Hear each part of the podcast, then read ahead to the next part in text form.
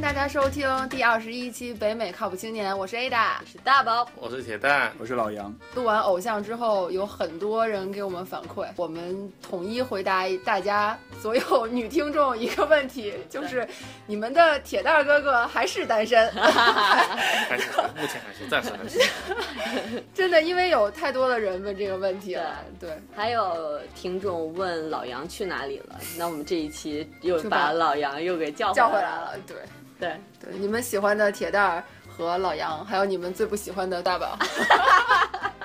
一起。今天想聊点什么呢？今儿就是最近有一个苹果的一个发布会，其实已经过去了半个多月了吧，已经嗯挺长时间了。嗯，但什么是问题呢？网友开始吐槽苹果的中文体，就嗯，是因为实在有些东西翻译的太搞笑了，就是读都读不懂。哎，举个例子看，举个例子，就比如说他们最重要的一个 slogan 就是 iOS 八的一个嗯推广，嗯叫英文是这么说的，叫 huge for developers, massive for everyone else。比如说对程序员来说，对开发的人来说是一个很大的一个转对变。对嗯对，其他的人也会从此得益。然后结果中文网站是这么说的，直译过来就嗯叫“开发者的大事，大快所有人心的大好事”网友就觉得很搞笑啊。对我来说，这个“大快人心”这个词是一个贬义词吧？就不是说贬义词，嗯是一个比如应说该。用在坏人被绳之于法之后，对对对对对形对容对大对家的一个词。对啊，感觉为什么要用在一个推出新产品的这个事情上呢？成成语字典没背好，其他的就除了这个，其实苹果也有很多类似的东西，读点中文吧。就是因为这件事情，对然后又引出来很多对他之之前的不那个，就是同时期的，因为它这个只是对 iOS 八的嘛，它有嗯其他的产品，比如说 iMessage 的那个 slogan 就叫“信息真的笑笑出声”，然 后呃就还算通顺吧，对对对但但是你也是完全听不懂这个意思，就不知道它要干嘛。对其实，在这里面，iMessage 它要强调的就是，以后它可以像微信一样，下一代的 iMessage 就可以传语音了。嗯嗯。那么你笑不用发一个笑脸，不用说 L O L，嗯你可以然后真的呢，嘎嘎嘎的然后你这就种真的笑啊嗯在这里面笑嘛，它是传的是这个意思。而如果是港台那边的翻译呢，他们说的是信息可以传笑脸。更可以传笑声，这样就非常非常的明确，嗯对告诉你我这个产品以后的对这个 target 对有什么样尤的其升级对对对，target 是什么。尤其是对于我们已经有微信的用户群来说对，传笑声这个事情已经不是新鲜的事儿了，你对又没有把它表达特别清楚，这东西就感觉脱节了。就感觉很可笑嘛。嗯，就是刚才老杨说了这个香港和台湾翻译的这事儿，嗯就是也是挺有感触的。感觉香港和台湾那边的翻译一般都比大陆的这些好一点儿，质量嗯好一点儿，没有那么拗口。就比如说刚才那句话，就是开发者的大事儿那个，嗯他们是他怎么说翻的他们说开发人员的大事儿更是人人期待的美事儿。啊就很就比较哦通。顺嘛，也不会用“嗯大快人心”这种词。有很多网友对这事情很感兴趣，就有自发的，就是说帮苹果翻译这些。读两个你们听听，我不知道你们感嗯觉怎么样。有一个人说是开发者大有可为，旁观者大有可 观。哇，这个谁水平翻明的显好，这个水平明显这个可以去应聘了，这个。对，还有更复杂一点儿叫“巧妇之良米，饕餮之盛宴啊哇，”。对嗯我觉得。这个作为广告的 slogan 有点过了，但是就是你就但是你就极端的体现了网友的智慧啊！可以知道这个翻译的境界能够高到什么样的一个层次。对对，对对对，我就觉得其实好像不只是苹果吧，嗯可能就其他的这些公司中文网站翻译都比较拗口。我不知道你们有没有看过一些，就是很可乐，或者说是你觉得这个简直翻译过来你都不理解他要表达什么的事情。路标有，但是广告还是对对没可能也有没有什关么注注过意。因为而且嗯我觉得苹果这个事儿更加惹人注意，是因为苹果是追求这向来标榜是追求极致的。对对对这种把用户体验做到极致的一家公司，所以他嗯有们点如高果大上的那种。如果他们都做不好的话，这个鞋垫上就确实存在了很大的一个问题。嗯嗯是嗯，然我后在微软看见过一个这样的广告，我不知道这是不是 IT 公司都有这个毛病。微软有一个产品是它的 Surface，就是呃平板电脑，做的像 iPad 一样那么薄，但是呢，它号称说我们这里面的性能要非常非常的好。它英文里面说的是 Heart of a laptop, body of a tablet。下一句他说是 designed for the power user who doesn't stand still。而中文怎么翻译呢？中文把这个 stand still，尤其是后面这一句，它翻译成叫专为无法长时间保持一个姿势的精力无穷的用户设计。嗯 Google 翻译的吧，这个是 Google 翻译的 Google 吧？ Translate 的。对啊，首先，首先他把这个 power use 翻译成精力无穷的用户，另外的，他就把这个 stand Stand still， still 嗯翻译成长时间的无法保持一个姿 势，这个就就让你完全。而 stand still 在这里面，我们明显能够明白，他说的是你这个人不会安于现状，固应步自该是封的，应该是想要进取的这么样的一个对对人对。我们的这个电脑是为这样的人设计的对，对我们电脑是下一代的这个电脑拓。展者，嗯对啊创新者，所以这个连信达雅的第一部信都完全没有对对翻译对出来，但我不知道提这到个了这一点，呃，咱们翻译就之前都提到过信达雅这样的一个最基一个本的标准准，对就是从小学就灌输给我们的对一对个对标对准。对，当然，这个是严复提出来的一个翻译的理论，嗯哦关于翻译标准，但其实后面还有很多的不同的，比如说钱钟书提出来叫做画境，它更加讲究的是一种语境上面的等同，嗯而不是说就是语义上面的等就是同。也就是说，这个不一定要跟原文是一样的对，但是我让你表达或让你感受上的东西是一样的。对，跟说他觉得是更加高的一种 境界，我刚才想说的就是这个，就是你我们可以听出来刚才那一句话那么拗口，又长嗯篇累牍的讲了那么长，我在想，是因为它是一个科技类的产品，所以就必须要把它所有意思翻译不出来是吗不是，我觉得我觉得不是因为科技的问题，我觉得你不管是不是科技类的产品，你是要给用户用的，所有的人都可以用 iPhone，不是说只有做科技的人才可以用它。那你对让所有人听懂是你这个广告的一个目的，对吧？嗯嗯不嗯并不是说只能让开发者能听懂对对。这个目的。而且这跟做科技完全没有关系，我觉得这个翻译我以 stand 为你们是 still。要理性嘛，那 就不是所你有想的 stand still 能翻译成保持一个姿势，这个这个真是一般的 engineer 全都能翻译这个，全都能看懂这个 stand still 到底是有什么点意故思。这故意我觉得就故是意搞怪的意思这个微软不知道从哪儿雇了这么一个人，然嗯后可能大学本科刚刚毕业，然后就翻译过来四六级过没过我都不知道的这么一个人。 你们觉得有没有？你比如说像苹果这个东西，觉得它翻译的不好，像刚才我念了两个那个嗯嗯就是自发给翻译的，我觉得翻译的都还不错。嗯但是呢，可能你一时之间让他做到那样也很难。有没有一个就是觉得他应该改成什么样儿一个想法？我觉得这里面如果说要达到信达雅的话，因为我是文科生，我可能更关注的是那个雅。我觉得稍微动点心思，或者仔细去想一想，去揣摩那个文化背后的一些东西，去再去翻译。嗯，你比如说国别不一样，文化不一样，你可能那种幽默感啊、嗯什么都不一样。嗯在充分理解了之后，你给它转化一个你能够理解的那种幽默感。你比如说那些特别强大的字幕组，我可以注意到他有一些作品呢，就是在翻的时候那底下字幕，你有时候就会觉得啊，拍案叫绝啊，文具不精，对，但是你你说信达雅这个信是什么意思？就是真实的表达原意嘛。那我觉得刚才你们说这几个例子里面，苹果的或者微软的这些例子里面，连真实的表达原意都表达不出意也不想一棒子打死。然后苹果也不是说所有的东西都翻译的不好，它有一个 server 的东西，我觉得还挺有意思的。嗯它那个新出的 OXX server，英文是这么说：The server for everyone，意思就是简单明了嘛。然后对中文是服务器为人民服务。 然后我觉得这这个接地气了啊，对，这个感觉就是有用一点心，比刚才那些你就觉得有用一点心。对，你刚才说接地气很对，我觉得这帮人的翻译的一个难点就是，他必然要遵循着这个美国的广告的这个文案，嗯但是他又想翻译成中文的，要非常接地气的一个说法，嗯嗯，这点还是比较难的。对，可是我觉得苹果就作为这么一个公司哈，一定非要这些文案是从英文出，然后所有东西都是从英文翻译，还是说我可以要表达的意思在这儿，但是我中文重新写一个文案，嗯我这个再创作一个，对我再创作一个，我其他的规格，比如说图啊或者想表达的东西，我可能都跟那个一样，但是这样情况就复杂了。我觉得至少可是你一个这么苹果要求自身这么高的一个公司，那做一些这些极致的事情是我觉得它我本喜质还是一个美国公司。美国公司的概念就是所有的东西都标准化，然后流水线化、高效率，那所有东西统一标准嘛我，觉得这根本没那这个么困难。是更吗？嗯对啊更多更简单的是，他们招的人实在太糟糕了。嗯，这个人就基本上没动脑子，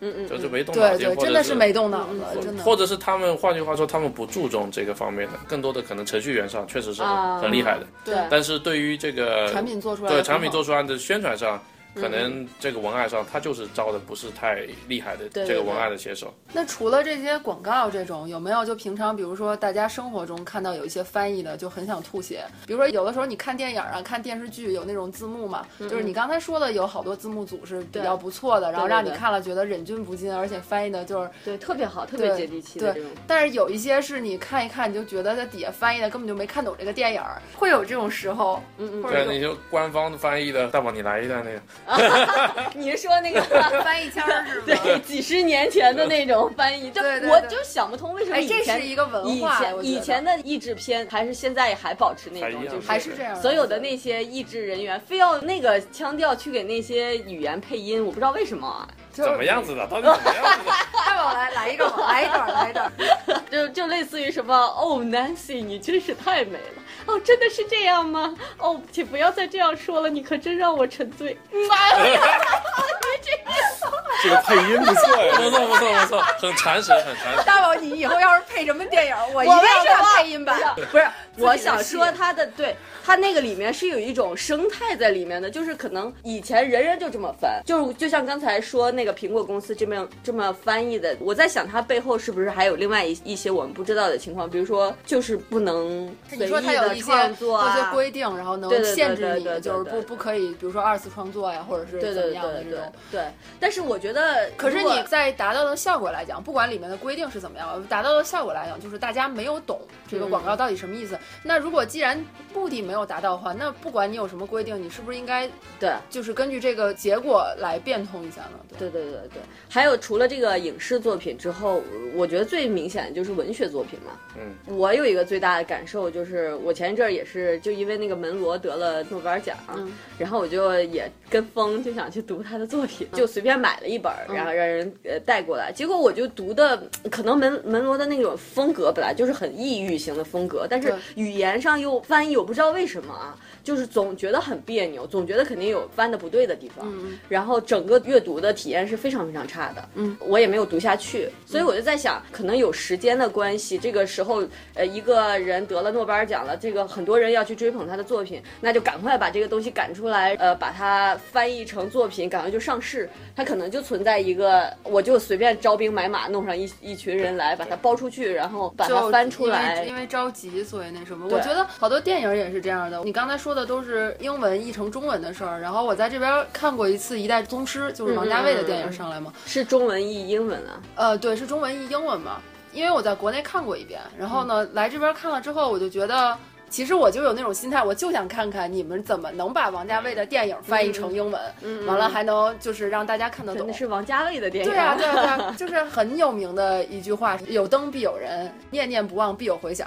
嗯我就想看看它到底要怎么翻译，而且美国的这个上映时间比中国晚了半年多吧，嗯对，应该是这种，就是在这种情况翻，译嘛，苦苦的。但是他就这些话都没有翻译，啊啊，就完全没有翻译。对他只是直译了这个，比如说梁朝伟要干嘛去，然嗯后宋慧乔在干嘛，就是他只是直译了这些东西，然后这哦他个故事情节，对说这些对点没有任何啊 修饰点缀。对，。那我觉得你把王家卫最精髓的东西就丢了。所以文化之间的 translate 是很难的一件事。嗯太难。了，而且这是这个东西是诗歌类似的东西，需要高手，你对别光说是诗意的，比如说我们为什么看，比如哲学的大家的著作，嗯，康德和黑格尔的，大家都觉得这个书很难念。说实话，第一个是康德、黑格尔，他想把他表达想的东西表达出嗯来，没表达好。第二个，没有大家能真正理解以后，能把它写出来。嗯，这两个的表达是很难的，嗯，但是要把它给写清楚，又是一个很难的过程。对我我在大学的时候，给我印象最深的一本书叫做《上帝是投骰子的吗》。啊，量子力学的对那量本子书力嘛学那本啊书对对嗯对，这本书对我的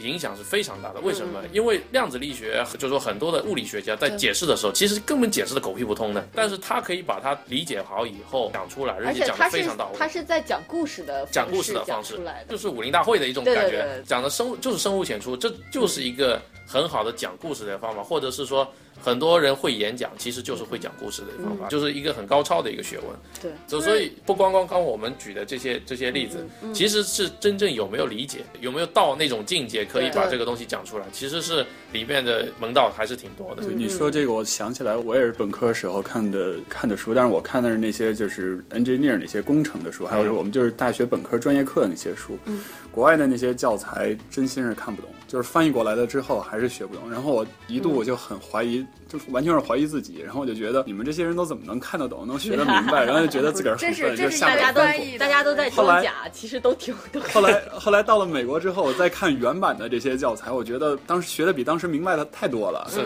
嗯是然的后，就然后到后来我就发现一个规律，等到再回头再看那些书，都是必须是这个人是比较牛逼的一个人，比如说嗯院士什么，他真正能懂这些东西，然后呢，他要还有精力，他要还愿意再去去翻译。一般翻译书这种事儿都是青年教师干的事儿，对为了出名嘛。对然后如果他要是还愿意去翻译这本书的话，这本书一般都特别特别经典，没错没错比较容易读，让你能够明白这些里面的道理。对如果要是青年教师翻译的那些，那恨不得就是我后来知道，很多都是研究生、博士一年级、二年级的学生就在那儿翻译，哎，我干过这事，我翻译过书了。哇，真是翻译不懂。我大三的时候给一家中国的一家企业，然后呢是他们出口这个拖拉机，然后出口到那个到我们的兄弟国家巴基斯坦，然后呢有个说明产品说明书中文的要翻成英文的，嗯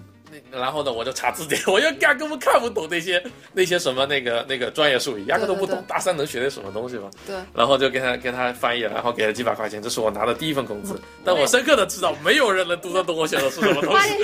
我很为这些巴基斯坦兄弟担忧 啊！ 我也翻译过类似的，就是嗯我也是大学的时候跟铁蛋的目的是一样的，就是为了挣钱。他是医学的东西给我翻译，然后也是我忘了是几几千字儿多少钱还是怎么样。嗯天哪对，但是他比铁蛋这好一点儿，他给了我一本儿就是 PDF，然后啊叫什么医学的一个大字典呀，一什么就是所有的词都有很多很多页，然后你就在里面搜啊，就是每碰到一个那种长的词儿，你就得在里面搜，然后你还要给它标出来，很复杂很复杂。就是我一点儿都不懂，好的是。医学的东西、原理的东西很少，嗯大部分是比如说介绍这个药是干嘛用的、或者什么，没有说就比如说你可能能讲清楚一件事对儿，不是那种，所你以不要往回找不来，要是有一些学生，我觉得是也坏了，是出去行医了，我跟你 说，他他翻译源出头就在你这儿。他翻译出来的药都是没有副作用的。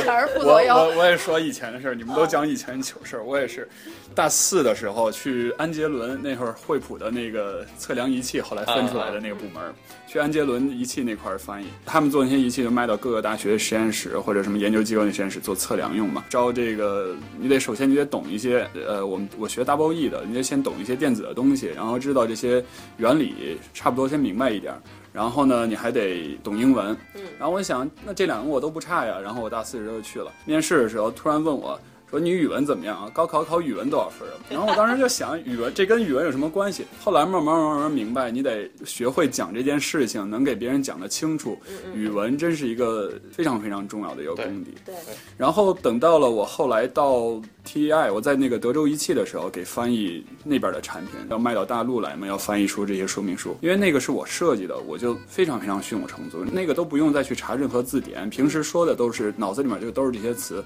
当这个时候就非常有信心的可以去把这件事情用自己的话给讲出来，对那这个时候就可以确保你就不用去想我说的到底对不对，而是在想我说的别人懂不懂，那么这种情况的时候，你翻译的，我觉得我翻译的质量就明显比我大四的时候好太多了。你必须得在这个环境里面待着，才有可能能对做得更好。呃老杨可能说的是这个书面翻译的，我有很多经验是口头翻译的。对，就是因为我要接待很多国内来的这个访问团，嗯，然后呢做这个官方的翻译，嗯，有时候可能还是比较高级别的这种翻译。我很多时候碰到的就是说，平常的语言还好，但是如果是到专业的时候，其实有时候真的是吃不准。呃，因为我觉得口译还是要考你一个及时的反应，对，及时的反应，及时的反应，确实，我后来发现了，语文学得好这是很重要的。来，我语文语言呐，理组织解语这言，个对东西啊，对，关键是你对这个语言有多少了解，他说的东西有多少了解，你的心里面是有一种目的的。我说的不是为了去翻译的，是让让对方懂，听懂，对对方听懂，而且是了解这个是什么什么对，才是一个真正的一个原因。我说一个笑话，其实说要把一个原意等同的翻过去是很难的一个过程，为什么？嗯，比如举个例子。两个文明从来没有接触过，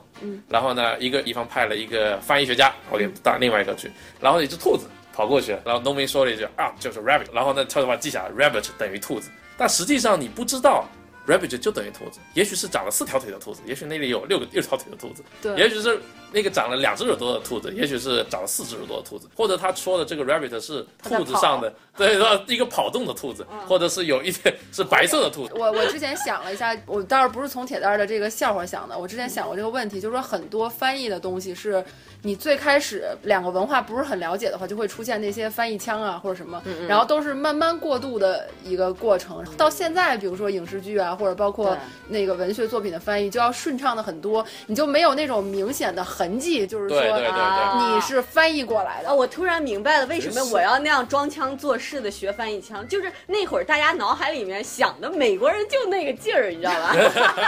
就是那种那也很是讨厌的感 觉。那也是通过通过那些看到这些影视剧作品，你才觉得美国人是那个劲儿。对不是对对，就是对在翻译这些人，可能去跟美国人去接触的时候，对他就知道美国人那哎就是这个劲对，儿。可是那就是说明，就这个翻译的这个人影响了那一代人对美国人的看对法。啊你对啊只所以说我觉得一个翻译学家还是挺重要的。对非常重要，非常重要。对我们不说别的，就说什么，就说对我们每个人的影响最大的，嗯，这个共产主义和社会主义这两个词来说，其实这两个词都是从日本引进来的。嗯就换句话说是，呃就说资本论或者共产主义这一套到了日本，然后到了就是被从日本留学的学者带到了中国。嗯，但实际上我们很少会去追本溯源，这两个到底是什么意思？我我让你解释共产主义和社会主义，或者是资本主义到底是什么东西呢？很多都会描述性的语言，因为来对，因为社会这个词本身就是对日本造的。嗯对对对，我那时候就很迷茫，我说这俩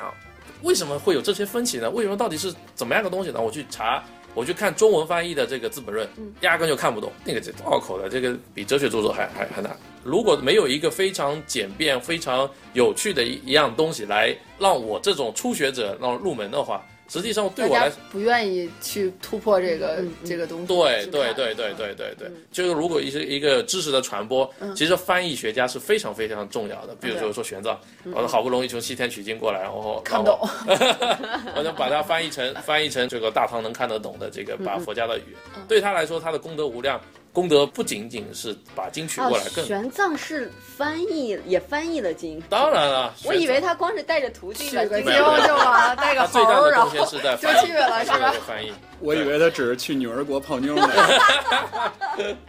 不是，刚才铁蛋儿说这个，我就想到翻译家的这个问题嘛，就是需要有一些非常有文学素养的人去嗯对做这些事情。对然后像以前我买书的话，我都会选人民文学出版社，嗯就这种外国的文学作品，我肯定会选它。为什么？就是因为它很权威，都是找一些比较好的，比如说文学家或作者去翻译，而嗯这不出版是社说现在还在吗？在呀。啊，你这广告植入，啊，你 接着说，接着说。然后包括像傅雷，包嗯括像查良铮，就是这些所谓的翻译学家吧。当时查嗯良铮是谁？是金庸他自金己庸对。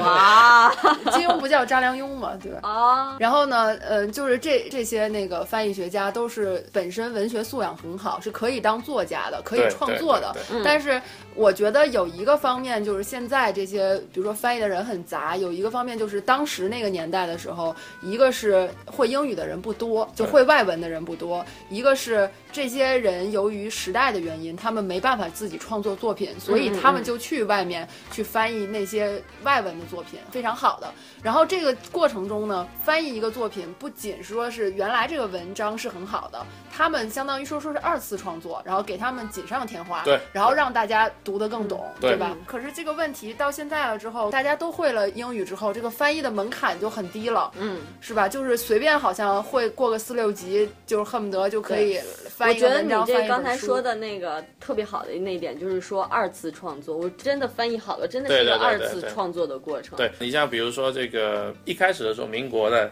或者清代的这个翻译家，其实翻他翻译过来不是白话的，都是文言的。哇，因为文言的其实就是一个在创作的一个过对程，对你对你会发现是非常非常美妙的对这种押韵的，或者是这种排比的对仗的这种这种形式。刚才咱们说的大部分都比较负面，你们有没有觉得什么作品啊，或者什么就是翻译的特别好，或者是说值得推荐？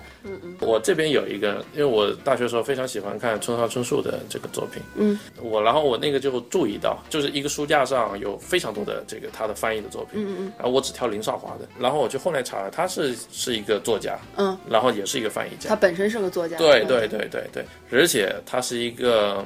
怎么说，跟性格上跟村上春树有一点类似的这种会享受孤独的人，就是他对于一个事物的理解和感受是非常细腻的。他把它翻译过来的时候，能把这种原汁原味的东西保存下来，嗯，就是能对于一个比如说对于一个事物的感受，或对一个玄幻的。就是灵异的事件的这种描述，他能表现得非常到位，对所以也正是因为他有这样的体验，才能把东西翻译得非常好。嗯对我看，然后我同时对比了他和其他的那个作品，确确实实确实水平上会差很多。嗯但是我觉得哈，就刚才铁蛋儿说这个村上春树这个事情，呃，我觉得可能亚洲的语系可能大部分还是比较相像的，嗯就是好像可能嗯可是其实日语和汉语不是一个语系，是吗？对，哦，我一直以为就是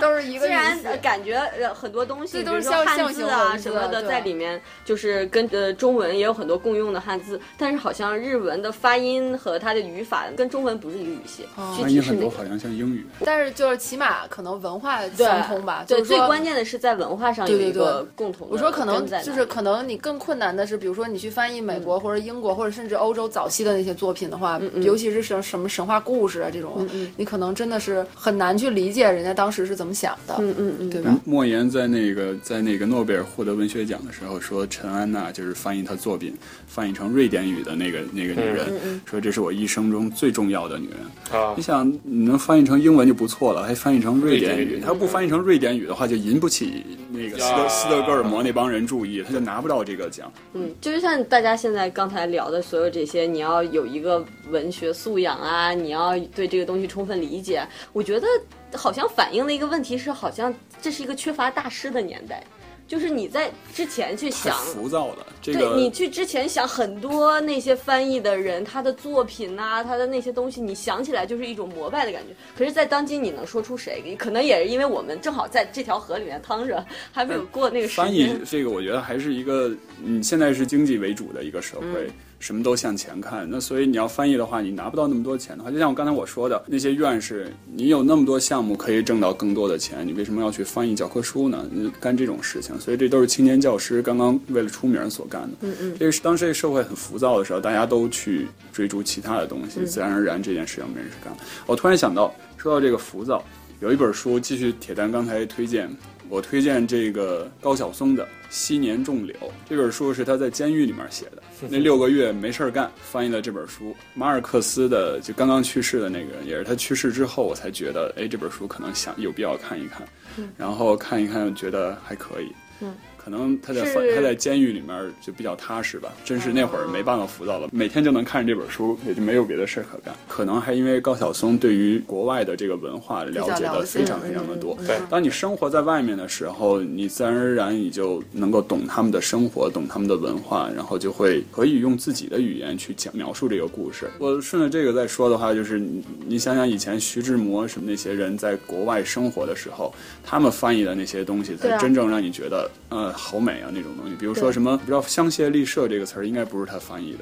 但是你就觉得“香榭丽舍”这个词就对，就听着就会有一听种着画面感。对对对，嗯真的还有很什么很美，让你对让你有那种传，就是对你你听到就感觉能看到。能对感，受还有到大家不是经常说徐志摩还有一个翻译特别棒的一个城市的名字，你像我们现在管那个城市叫佛罗伦萨，他当初把那个地嗯翡方冷翠是吧对翡冷冷翠翠，哇，那个感觉那个城市的气质就对立就一刻下上去了，对对对还有枫丹白露，然后它翻译成枫丹薄罗，朱自清翻译成枫丹白露，这两个都都非常嗯非常好。我觉得这个感觉让你觉得这个宫殿、这个房嗯子就是一个很大气、高大上的一个房子。对对对，说了这么多，其实其实这我我们以前也谈过这么一个观点，其实人作为就是还是我们国外这些生活的人，其实也是在做一个文化的翻译，嗯对吧？我们在给国内的人也好，在接触也嗯好，我们其实在讲这边的事情、这边的文化、这边的感受，我们相当是一个媒介。对然后只有这样的人越多，这样的事，比如说比如说你你你在交流这种越来越多的话，你才能够让两边对互相了解。就像刚才我们提到的，就是在那个字幕组，就为什么那对种网络的字幕组会那么强大？它就是一个把大家智慧呃凝结起来的过程。它可能很多人是无名氏，但是你愿意花心思，能沉浸下来，去掉对浮躁，用心、用体会、用用理解去做一件事情，就可能会大不一样。那对你像翻译，如果我们说了那么多负面的东西，我想说一个特别正面的，就是那个一言网，嗯，呃，就是这个网站，它就是等于类似于就是用网络的这种形式招募那些喜欢翻译或者是有点呃才华，但是他们本职工作也都不是做翻译的，但是就是因为爱好，嗯所以这群人过去去领一些文章，然后自己单独翻，然后大家互评，就是沉静下来，真的去做翻译这件事情。我觉得这就是一个很很好的推动，就对不断的像刚才 Ada 说的，不断的在有人去去做这个对交有流，这个 input 沟进通去而且这些人就是没有任何的利益。我之前参与过一个类似的，就是体育类的网站，叫虎扑的。虎扑之所以能做的比其他的那些文护网站的那些体育的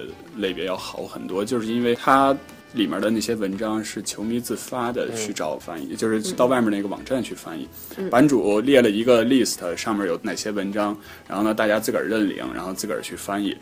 你在那上面翻译的是雅虎那些名记者 E 或者 ESPN 那些名记者刚刚拿到的消息，不像新浪那些。因为你们要看体育的话，新浪那些标题成天说是哪个哪个队草签了谁谁谁，是哪个哪个队最强之人已在阵中，就是特别无聊的那些八卦的那些新闻，让你觉得就看起来很没意思。我这聊着聊着，突然又想到一个就是很俗的话题，叫互联网思维的那个话题。我突然觉得，好像你像苹果这样的大公司，你像刚才老杨提到新浪这些大公司，这些大公司在做一些事情的时候，总是会有一些因为局限做出来的事情。但是互联网这种特殊的情况下，可能一些特殊的群体被被笼络在一起，可能会做更漂亮的事情。这样的事情，呃，可能对会比这些公司没有，我觉做得得更好。我觉得这是这是对的嘛，就是其实我不知道这是不是互联网思维啊，但嗯是我觉得就是因为有这些人在没有利益的做这些事情，然嗯后你这样做的人多了之后，你的大公司也好，他会根据这个嗯去改、我甚至去改变。对我甚至觉得这些人如果有一个 领头人的话，他们可以大可以赚自己的钱啊对也，不一因为他做的更好啊。没错，你说没错，也不一定这些人没有利益的。我觉得他们做到一定程度就是有利益的。嗯对对对甚至最开始的时候，很多时候都是有利益。一些大的公司，比如说 Google 那些，他们人就那么多，你每一个人进去之后，就像一个螺丝钉似的在那儿工作。其实你并没有很多很多的想法，inspire 了之后，你就你就呃要去实践。啊对，而那些小公司，就是你每天你都可可以在实现自个儿的这些想法，这就是为什么在 IT 领域这些 startup 特别多，然后每天你又听到嗯 Google 又买了哪些，然后呢 Facebook 又买了哪些，嗯他们可以自个儿做吗？他们其实有的时候他们真的限制着自己做不出来，就是太大了做不出来。嗯，而那些小的公司就没有任何限制，想做什么嗯做传什小么。好掉头嘛，对，虽然这个时代好像是一个缺乏大师的时代，但好像也是一个人人都能成做为大师师的时 代。嗯，然后我想还有一个有意思的问题是什么？就是中西方的这个思维上面的这个差异这个是差吧异差异，其实也造就了很多翻译上的一些难度。嗯，中文以中文为代表的，就基本上大就是在语义学上叫做高语境的。嗯换句话说，我话只说了一半儿一半儿，还有一呃个你自己去理解去。哦啊。哎西就是说西方的最直接是德语，要把所有的事情都放在台面上说清楚，都要说说出来，一是一，二是二。但呃，英文也是差不多是这样日子。语更加极端，日语经常是嘴上说的和心里想的不一样。这是这是人的问题吧？这是人的问题吧？你这儿都是什么 人？大真猫的就是那种，比如说呃，就是跨文化的交流的障碍嘛。就是日本人和美国人一起工作的时候，那个美国人的上司问自己下属这个有问题吗？大家都说没问题，实际上大家心里都觉得这太扯淡， 但是嘴上都不会说出来。我看的日本电影里面也是，一般女主角说的和想心里想的都是不一 样的。这个跟日本没关系。哎你看的是动作片吧？好吧，咱们今天就聊到这儿，聊的挺开心的，聊的挺好的，就是大家把呃从苹果这个广告的这个事情，然后想到了很多，也是我们周围天天都在发生的事儿。对，然后也希望这是一个能越来越变好的事儿，也希望嗯我们能够参与到这其中，对然后让它变好。对对吧我们每一个人，对，对好， 首先学好语文。是实话说对对对对，我觉很得多听友提问说怎么学好英语，啊学好语文也很重要，对 吧？我们的联系方式是微信公众账号“北美靠谱青年”，邮箱八零 talk show at gmail.com，八零是数字的八零，欢迎大家多多给我们联系。然后今天我们就录到这儿，好吧？谢谢大家，拜。拜拜，谢谢。拜